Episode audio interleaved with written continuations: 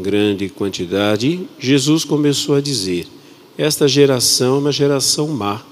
Ela busca um sinal, mas nenhum sinal lhe será dado, a não ser o sinal de Jonas. Com efeito, assim como Jonas foi um sinal para os ninivitas, assim também será o filho do homem para esta geração. No dia do julgamento, a rainha do sul se levantará juntamente com os homens desta geração e os condenará porque ela veio de uma terra distante para ouvir a sabedoria de Salomão, e aqui está quem é maior do que Salomão. No dia do julgamento, os ninivitas se levantarão juntamente com esta geração e a condenarão, porque eles se converteram quando ouviram a pregação de Jonas. E aqui está quem é maior do que Jonas. Palavra da salvação. Então diga comigo, fala Senhor que eu te escuto. Vamos sentar um pouquinho. Esse tempo de quaresma, nós ouvimos constantemente a palavra conversão. E geralmente a ideia que nós fazemos de conversão é deixar alguns hábitos ruins, alguns vícios, alguns comportamentos que não são bons para nós. Lógico que também tem a ver com conversão, mas é o fruto da conversão. Não é a conversão em si. Porque uma pessoa pode até deixar maus hábitos e não se converter. Vocês sabem que tem pessoas que têm uma força de vontade muito grande.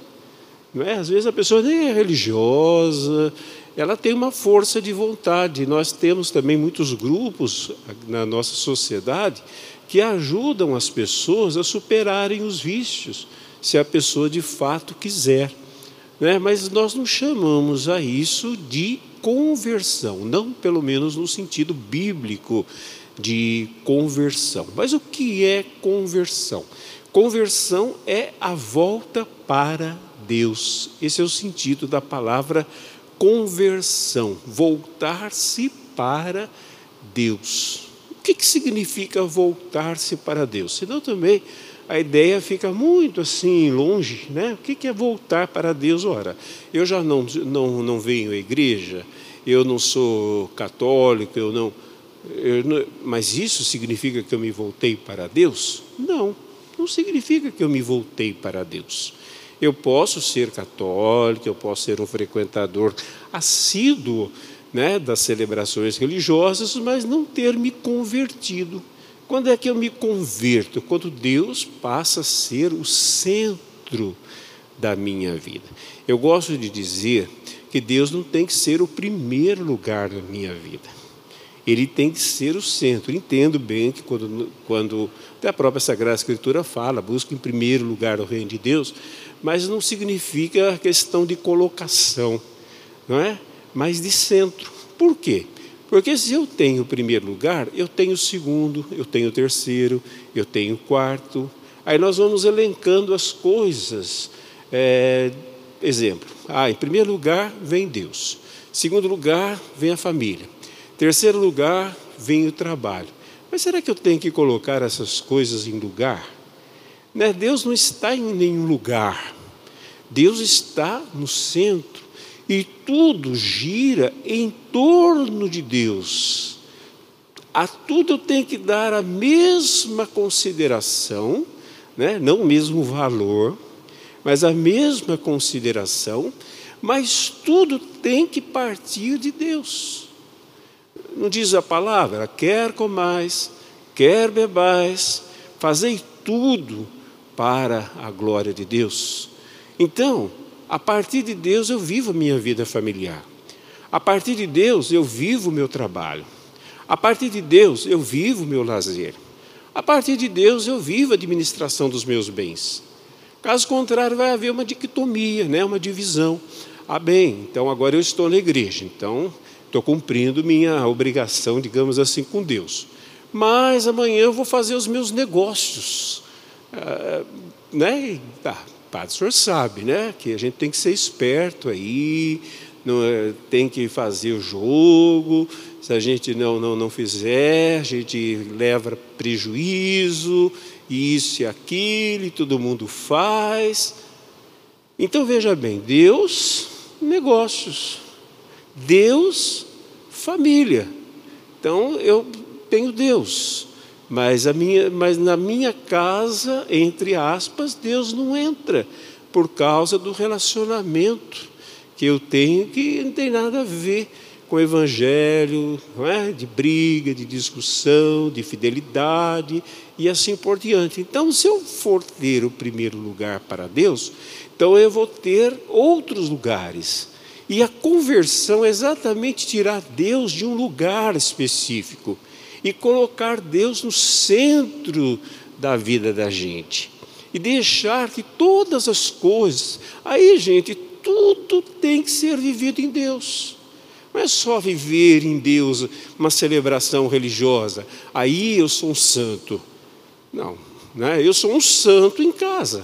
Aqui, santo, não estou falando de perfeccionismo, nem de gente que não erra. É o sentido exato de santo, que é separado para Deus. Né? Isso que quer dizer a palavra santo, kadosh, em hebraico, separado para Deus. Separado para Deus significa viver tudo em Deus. Viver, isso é conversão. A primeira leitura nos conta que o povo de Nínive estava vivendo fora de Deus. Mas aí vai Jonas, né? E não estavam vivendo bem, porque geralmente fora de Deus nós não vivemos bem. Mesmo as boas coisas se transformam em coisas ruins. Veja, por exemplo, né, os bens materiais. São ruins? Não. Nós precisamos, não somos anjos. Né? Nós temos um corpo, nós precisamos de uma casa para morar, roupa para vestir, comida para comer. Não é verdade? Dinheiro. Ué, sem dinheiro a gente não faz nada, não compra um remédio, faz nada. Não precisamos de tudo isso, não precisamos.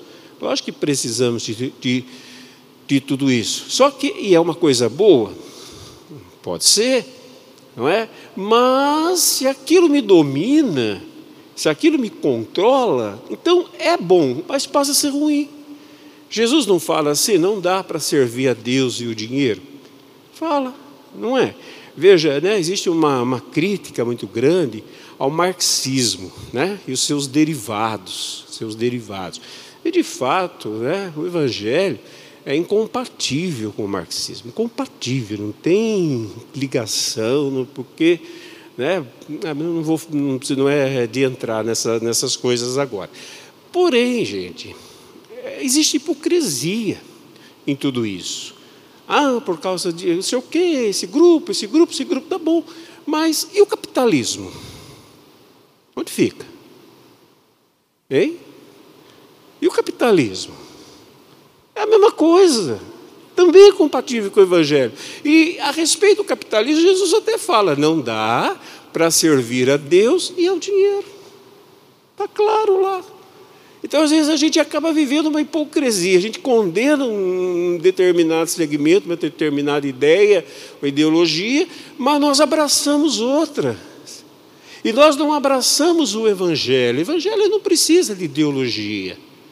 Evangelho não, não, não precisa eu me comprometer com, com nada que não seja o próprio Evangelho, que não seja o próprio Jesus. Não precisa, gente. Não tem necessidade de que a gente possa encontrar aqui e ali né, aquilo que até a própria igreja chama de sementes do verbo, ou sementes do evangelho, podemos, tudo podemos. Mas conversão significa nós deixarmos Deus ser o centro e nada mais, e ninguém mais também. Não é só nada mais, ninguém mais. Se eu me apego a uma pessoa, até quando eu me apego a pessoa, eu não amo essa pessoa, ela é minha posse. Eu só consigo me desapegar de alguém, só, melhor, só consigo amar alguém se eu não sou apegado a essa pessoa. Porque se eu sou apegado a alguém, essa pessoa, ela, é, eu a uso por algum motivo. Ou é porque pode ser material, pode ser emocional. Quando a pessoa fala, eu não vivo sem tal pessoa. Às vezes é um apego emocional, mas não é amor. Amor é serviço. Amor não é o outro para mim, sou eu para o outro. Entendeu? Sou eu para o outro. Então eu não me apego, não, não, não, não, não transformo aquela pessoa no sentido da minha vida. Porque, uma, porque ela não é, não pode ser não será. mas outra porque também eu deixo de ter Cristo como centro da minha vida. Então, quando Cristo é o centro da minha vida, eu aprendo a amar as pessoas. Porque o Cristo centro faz fluir a vida dele para mim. Eu vi que todos têm vida e vida em abundância. E nós vamos falar, mas o que significa vida em abundância? Amor. A vida de Deus o que é? Amor. Deus o que é? Amor. Então, o que é a vida de Deus em nós? É o amor que flui de nós né, para tudo. Aí, gente, tem mais uma outra coisa que tem a ver com conversão. A conversão nos faz, quando eu, eu, eu, me, eu me centralizo em Deus, ela me faz virar as costas para algumas coisas e ir adiante. Esse é o sentido de conversão. Arrependimento na Bíblia não é remorso, a gente às vezes confunde arrependimento, ah, né? até porque na nossa língua portuguesa tem a ver remorso, arrependimento. Ah, eu estou arrependido do que eu falei, que é uma espécie de um remorso. Mas na Bíblia não é. Na Bíblia, arrependimento não tem o sentido de ir lá atrás, é o sentido de ir para frente. Esse é o sentido bíblico de arrepender. Arrependei-vos e crede no Evangelho. O que quer dizer? acolha o Evangelho. Então, em primeiro lugar, para eu me arrepender, para eu me converter, eu tenho que deixar algumas coisas. O que, que eu tenho que deixar? O passado. Gente, ninguém consegue se centrar em Deus se não deixa o passado. O que, é o passado? Pecado, mas o passado também é remorso, o passado é fracasso, o passado são coisas que não deram certo, o passado são coisas que deram certo.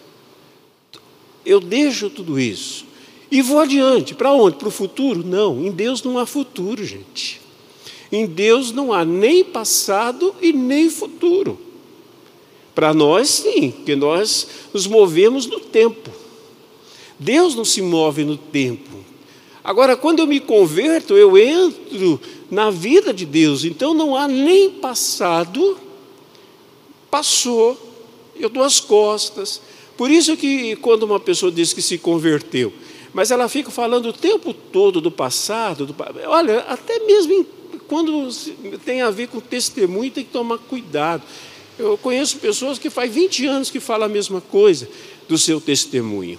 É bonito, mas parece que está sempre lembrando o passado. A palavra de Deus mesmo fala: não, vos, não lembreis mais de coisas passadas, eis que faço nova todas as coisas. Isso é a realidade de Deus. Então o que, que é? Aí eu vou para o futuro. Que futuro? Não existe? O que, que existe, gente? Presente. A única coisa que existe é o presente. O que, que é estar em Deus? É viver o momento presente com aquilo que o momento nos oferece. Veja como Jesus ele chama a nossa atenção, e, e, e, ele falou isso dois mil anos atrás, um tempo que o mundo era mais tranquilo. Imagina o que ele diria hoje, que essa conturbação toda que nós temos, essa confusão toda, essa pressa que todos nós vivemos, que nos adoece, nos perturba, não é? nos angustia, nós somos extremamente ansiosos, Todos nós somos extremamente ansiosos e não conseguem nem ficar quieto. Tão ansiosos que nós somos, por causa do mundo que a gente vive, até criançada parece que já nasce ansioso, né? Tudo rapidinho, tudo. Elas têm muita energia, um negócio assim, é, acho que de ambiente. O que Jesus fala? Não vos preocupeis com o dia de amanhã. Então Jesus está mandando a gente ser inconsequente e não pensar no dia de amanhã? Não, ele está Ele está dizendo, não viva no amanhã, não viva no passado, mas não viva no futuro, viva no hoje, agora. É o que me pertence. Então, quando eu vivo em Deus, eu não vivo com preocupações, eu vivo com ocupações, mas não com preocupações. Aí eu sou sereno, tranquilo, vivo em paz que a minha vida flui de Deus para hoje, para o pão de cada dia, para a ocupação de cada dia, para o cuidado de cada dia. Gente, como é difícil a gente conseguir viver assim. Mas é essa é a proposta da conversão. Não é outra coisa. Não é outra coisa. Não é o sentido moral de conversão, é o sentido espiritual de conversão. Lógico que depois frutifica em escolhas melhores, em libertação dos vícios, tudo isso, lógico que frutifica, sem dúvida nenhuma. Mas não é esse o sentido de conversão. O sentido de conversão é de centrar-se em Deus e viver em Deus no momento presente. Esses seriam os dois sentidos. Centrar-se em Deus e viver em Deus no momento presente. Passado passou, passou, futuro também não chegou, então eu vivo hoje. E hoje eu acolho o que tem para hoje. Não é? As coisas são como são, gente. Não é do jeito que a gente quer, do jeito que a gente imagina, é o que é. Então eu acolho. Se hoje o que me acontece me leva a sofrer, eu acolho o sofrimento. Se o que me acontece me leva a alegria, eu acolho a alegria. Se o que me acontece me, me leva a reflexão, eu acolho a reflexão acolho, vejo, olho para o dia. Nós temos, gente, eu vou terminar, mas só uma coisa para terminar. Nós temos que dar um passo atrás, aí não estou falando de arrependimento da nossa realidade, um passinho atrás. Nós não sabemos observar a realidade. Nós somos é, envolvidos pela realidade, nós somos dominados pela realidade, nós entramos no, no olho do furacão. Não é? O que, que Deus fala? O que espera no Senhor renovarão suas forças, voarão como águias. Então, imagina vocês o que, que significa enxergar as coisas de cima. Né? Alguém que eh, dizem que a águia tem um olhar trifocal, ela enxerga lá, aqui e embaixo, ao mesmo tempo.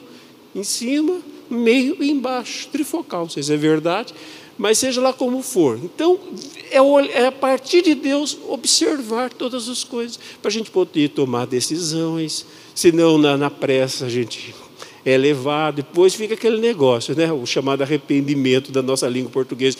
Ah, eu estourei e me arrependi, adiantou no quê? Ah, eu fiz o que eu não devia ter feito, agora eu estou arrependido. Nós vamos viver assim até quando? Hein? Qual é a diferença entre nós cristãos e quem não é cristão? É, o que, que, bem está nos fazendo a Eucaristia, onde nosso, é, é, um, é, também um instrumento de nos centrar em Deus, na palavra, né? Jesus fala aqui da palavra, a pregação de Jonas. Que bem a oração, tudo isso que, que a Quaresma fala até dizer, chega, o que, que isso está me fazendo? Mais religioso? Não é mais religioso, é mais santo. É mais santo. E não é santo no sentido moral, é santo no sentido espiritual, isto é, alguém que vive a partir de Deus, o separado para o Senhor. Assim deve ser a nossa vida. Peçamos então, Senhor, a graça de uma verdadeira conversão. É difícil? É. Eu digo até que é impossível, mas a graça de Deus torna possível.